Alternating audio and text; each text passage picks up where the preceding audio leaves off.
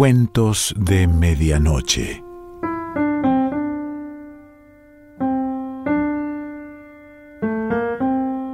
El cuento de hoy se titula El posible Baldi y pertenece a Juan Carlos Onetti.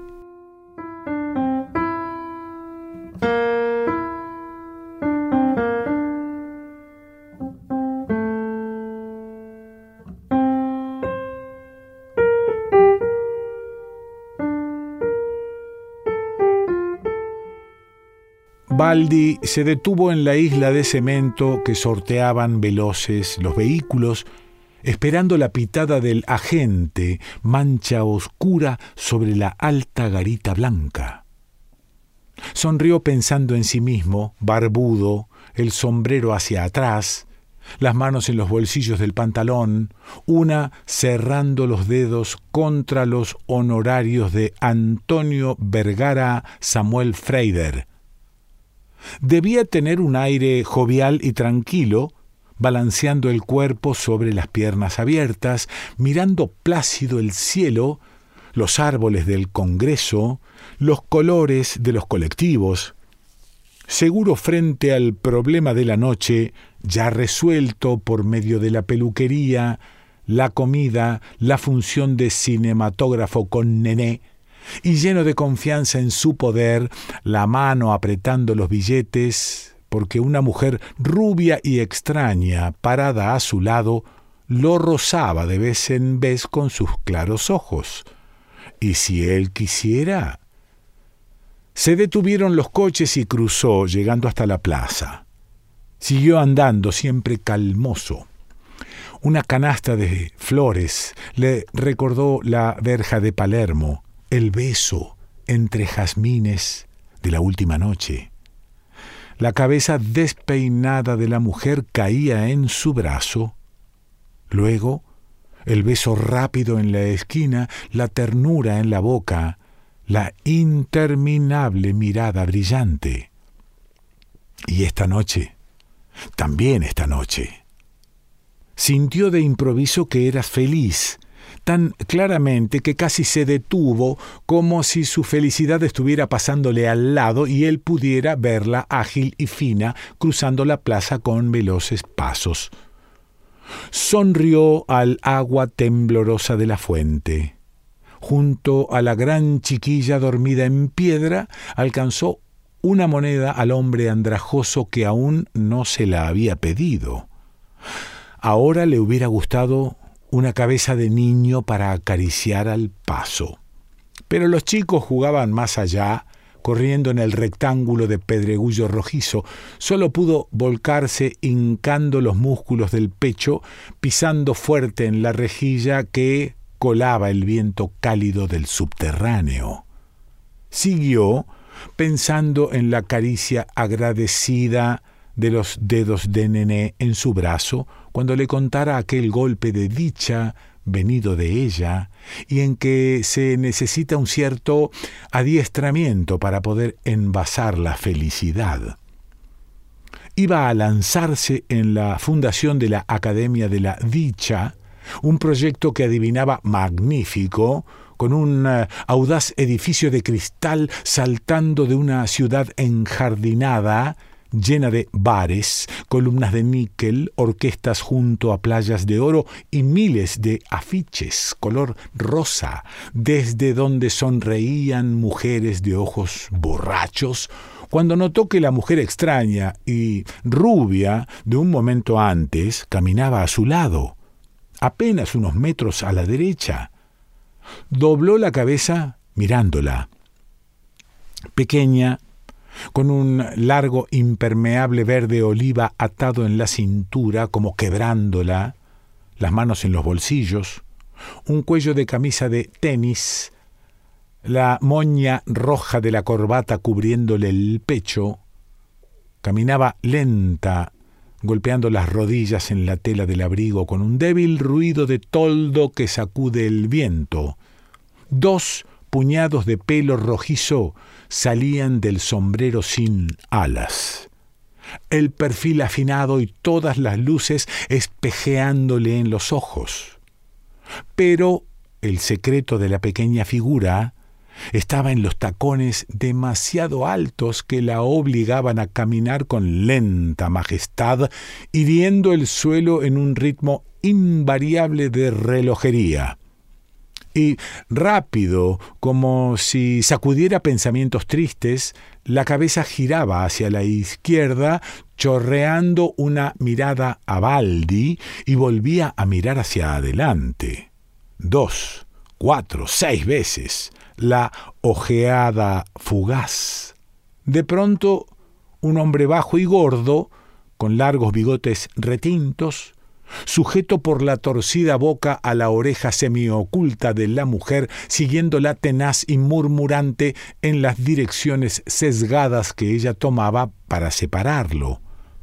Baldi sonrió y alzó los ojos a lo alto del edificio. Ya las ocho y cuarto la brocha sedosa en el salón de la peluquería, el traje azul sobre la cama, el salón del restaurante. En todo caso, a las nueve y media podría estar en Palermo. Se abrochó rápidamente el saco y caminó hasta ponerse junto a la pareja. Tenía la cara ennegrecida de barba y el pecho lleno de aire, un poco inclinado hacia adelante, como si lo desequilibrara el peso de los puños. El hombre de largos bigotes hizo girar los ojos en rápida inspección. Luego los detuvo con aire de profundo interés en la esquina lejana de la plaza. Se apartó en silencio, a pasos menudos, y fue a sentarse en un banco de piedra con un suspiro de satisfecho descanso. Baldi lo oyó silbar, alegre y distraído, una musiquita infantil pero ya estaba la mujer adherida a su rostro con los grandes ojos azules, la sonrisa nerviosa e inquieta, los vagos gracias, gracias, señor, algo de subyugado y seducido que se delataba en ella, lo impulsó a no descubrirse a oprimir los labios mientras la mano rozaba el ala del sombrero. No hay por qué y alzó los hombros, como acostumbrado a poner en fuga a hombres molestos y bigotudos. ¿Por qué lo hizo? Yo, desde que lo vi, se interrumpió turbada. Pero ya estaban caminando juntos. Hasta cruzar la plaza, se dijo Baldi. No me llame señor. ¿Qué decía? Desde que me vio, notó que las manos que la mujer movía en el aire en gesto de exprimir limones eran blancas y finas, manos de dama con esa ropa, con esa impermeable noche de luna. Oh, usted va a reírse. Pero era ella la que reía entrecortada, temblándole la cabeza, comprendió por las R suaves y las S silbantes que la mujer era extranjera, alemana tal vez. Sin saber por qué, esto le pareció fastidioso y quiso cortar. Me alegro mucho, señorita, de haber podido. Sí, no importa que se ría. Yo, desde que lo vi esperando para cruzar la calle, comprendí que usted no era un hombre como todos. Hay algo raro en usted, tanta fuerza, algo quemante, y esa barba que lo hace tan orgulloso. Histérica y literata, suspiró Baldi. Debiera haberme afeitado esta tarde, pero sentía viva la admiración de la mujer. La miró de costado con fríos ojos de examen. ¿Por qué piensa eso? ¿Es que me conoce acaso? No sé, cosas que se sienten, eh, los hombros, la manera de llevar el sombrero, no sé, algo. Le pedí a Dios que hiciera que usted me hablara. Siguieron caminando en una pausa durante la cual Baldi pensó en todas las etapas que aún debía vencer para llegar temprano a Palermo. Se habían hecho escasos los automóviles y los paseantes. Llegaban los ruidos de la avenida, los gritos aislados y ya sin convicción de los vendedores de diarios. Se detuvieron en la esquina. Baldi buscaba la frase de adiós en los letreros, los focos y el cielo con luna nueva. Ella rompió la pausa con cortos ruidos de risa filtrados por la nariz. Risa de ternura, casi de llanto, como si se apretara contra un niño. Luego alzó una mirada temerosa, tan distinto a los otros, empleados, señores, jefes de las oficinas. Las manos exprimían rápidas mientras agregaba si usted fuera tan bueno de estarse unos minutos, si quisiera hablarme de su vida, yo sé que es todo tan extraordinario. Baldi volvió a acariciar los billetes de Antonio Vergara contra Samuel Freider, sin saber si era por vanidad o lástima, se resolvió. Tomó el brazo de la mujer y, Osco, sin mirarla, sintiendo impasible los maravillados y agradecidos ojos azules apoyados en su cara, la fue llevando hacia la esquina de Victoria, donde la noche era más fuerte. Unos faroles rojos clavados en el aire oscurecidos. Estaban arreglando la calle. Una verja de madera rodeando máquinas, ladrillos, pilas de baldosas. Se acodó en la empalizada. La mujer se detuvo indecisa, dio unos pasos cortos, las manos en los bolsillos del perramus, mirando con atención la cara endurecida que Baldi inclinaba sobre el empedrado roto. Luego se acercó, recostada a él, mirando con forzado interés las herramientas abandonadas bajo el toldo de lona. Evidente que la empalizada rodeaba el fuerte Coronel Rich sobre el Colorado, a X millas de la frontera de Nevada, pero él era Wenonga, el de la pluma solitaria sobre el cráneo aceitado, o mano sangrienta, o caballo blanco, jefe de los Sioux porque si estuviera del otro lado de los listones, con punta flordelizada, ¿qué cara pondría la mujer si él saltara sobre la madera, si estuviera rodeado por la valla, sería un blanco defensor del fuerte Buffalo Bill de altas botas, guantes de mosquetero y mostachos desafiantes? Claro que no servía, que no pensaba asustar a la mujer con historias para niños pero estaba lanzado y apretó la boca en seguridad y fuerza. Se apartó bruscamente, otra vez, sin mirarla, fijos los ojos en el final de la calle como en la otra punta del mundo. Vamos. Y enseguida, en cuanto vio que la mujer lo obedecía dócil y esperando, ¿conoce Sudáfrica? África.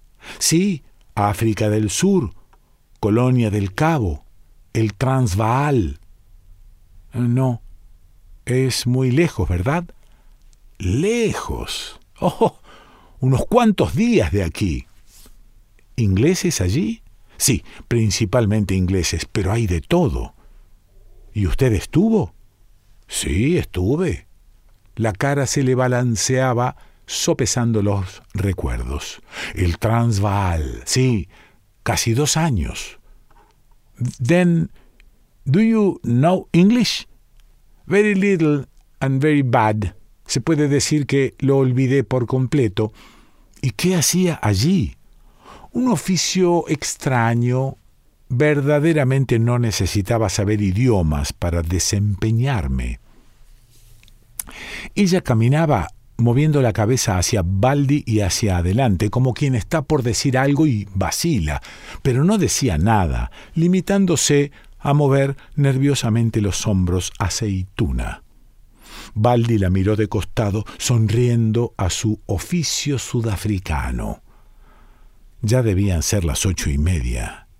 Sintió tan fuerte la urgencia del tiempo que era como si ya estuviera extendido en el sillón de la peluquería, oliendo el aire perfumado, cerrados los ojos, mientras la espuma tibia se le va engrosando en la cara. Pero ya estaba la solución. Ahora la mujer tendría que irse. abiertos los ojos espantados, alejándose rápido, sin palabras. Con qué hombres extraordinarios, ¿eh? Se detuvo frente a ella y se arqueó para acercarle el rostro. No necesitaba saber inglés, porque las balas hablan una lengua universal. En Transvaal, África del Sur, me dedicaba a cazar negros.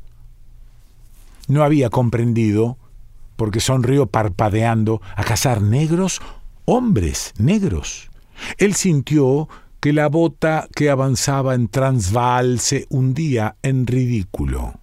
Pero los dilatados ojos azules seguían pidiendo con tan anhelante humildad que quiso seguir como despenándose. Sí, sí, un puesto de responsabilidad, guardián en las minas de diamantes. Es un lugar solitario, mandan el relevo cada seis meses, pero es un puesto conveniente, pagan en libras, y a pesar de la soledad, no siempre aburrido. A veces hay negros que quieren escapar con diamantes, piedras sucias, bolsitas con polvo. Estaban los alambres electrizados, pero también estaba yo, con ganas de distraerme volteando negros ladrones. Muy divertido, le aseguro. Pam, pam, y el negro termina su carrera con una voltereta.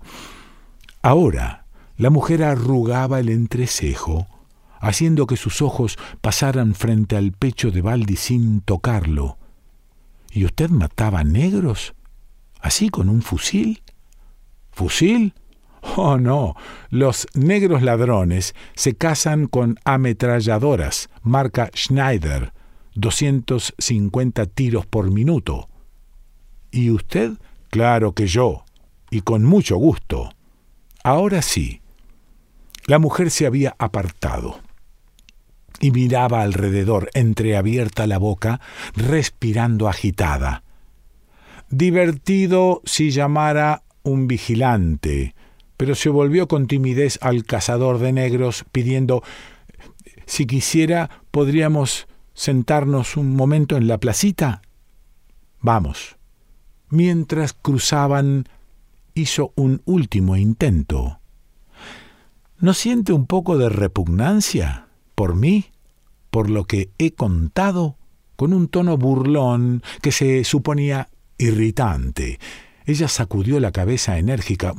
No, yo pienso que tendrá usted que haber sufrido mucho. No me conoce, yo sufrir por los negros. Antes, quiero decir, para haber sido capaz de eso, de aceptar ese puesto, todavía era capaz de extenderle una mano encima de la cabeza, murmurando la absolución.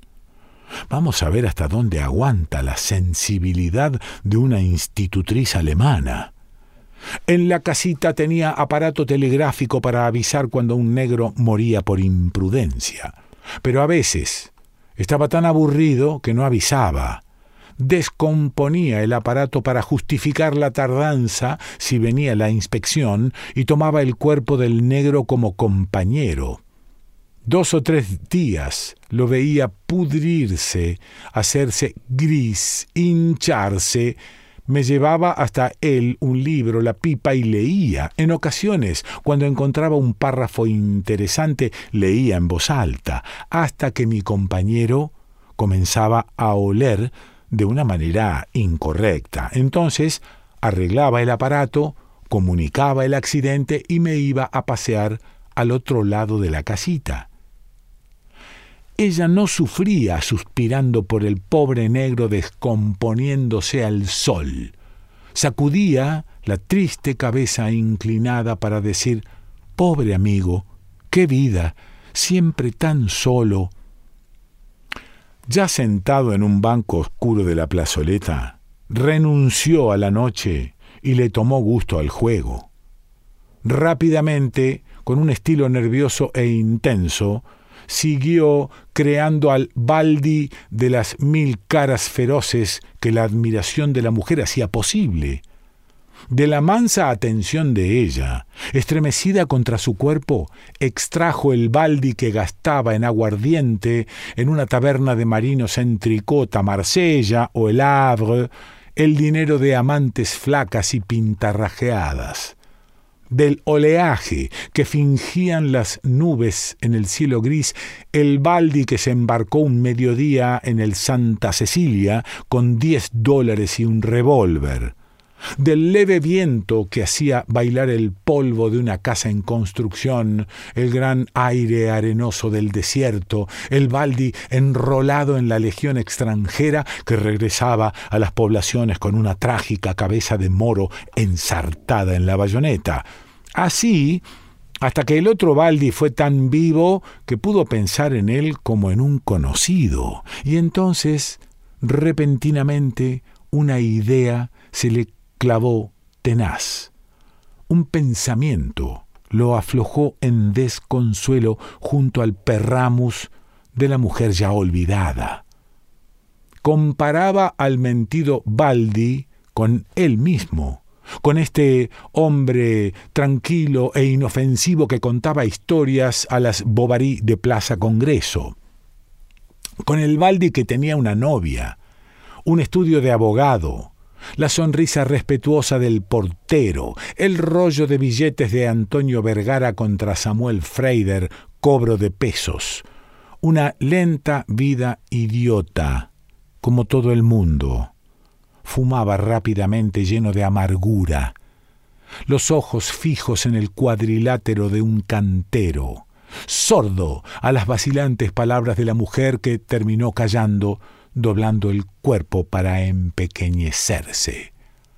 Porque el doctor Baldi no fue capaz de saltar un día sobre la cubierta de una barcaza pesada de bolsas o maderas, porque no se había animado a aceptar que la vida es otra cosa, que la vida es lo que no puede hacerse en compañía de mujeres fieles ni hombres sensatos, porque había cerrado los ojos y estaba entregado como todos, empleados, señores, jefes de las oficinas, tiró el cigarrillo y se levantó. Sacó el dinero y puso un billete sobre las rodillas de la mujer. Tomá, ¿querés más? Agregó un billete más grande, sintiendo que la odiaba, que hubiera dado cualquier cosa por no haberla encontrado. Ella sujetó los billetes con la mano para defenderlos del viento. Pero yo no le he dicho, yo no sé, inclinándose hacia él, más azules que nunca los grandes ojos, desilusionada la boca. ¿Se va? Sí, tengo que hacer. Chao. Volvió a saludar con la mano, con el gesto seco que hubiera usado el posible Baldi y se fue. Pero volvió a los pocos pasos y acercó el rostro barbudo a la mímica esperanzada de la mujer que sostenía en alto los dos billetes, haciendo girar la muñeca. Habló con la cara ensombrecida, haciendo sonar las palabras como insultos. Ese dinero que te di lo gano haciendo contrabando de cocaína en el norte. Juan Carlos Onetti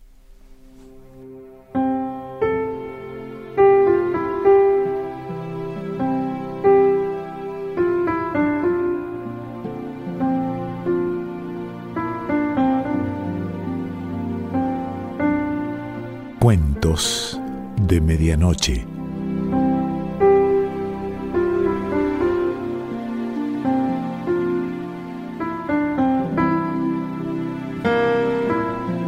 Selección Pancho Mondino. Idea y lectura Quique Pessoa.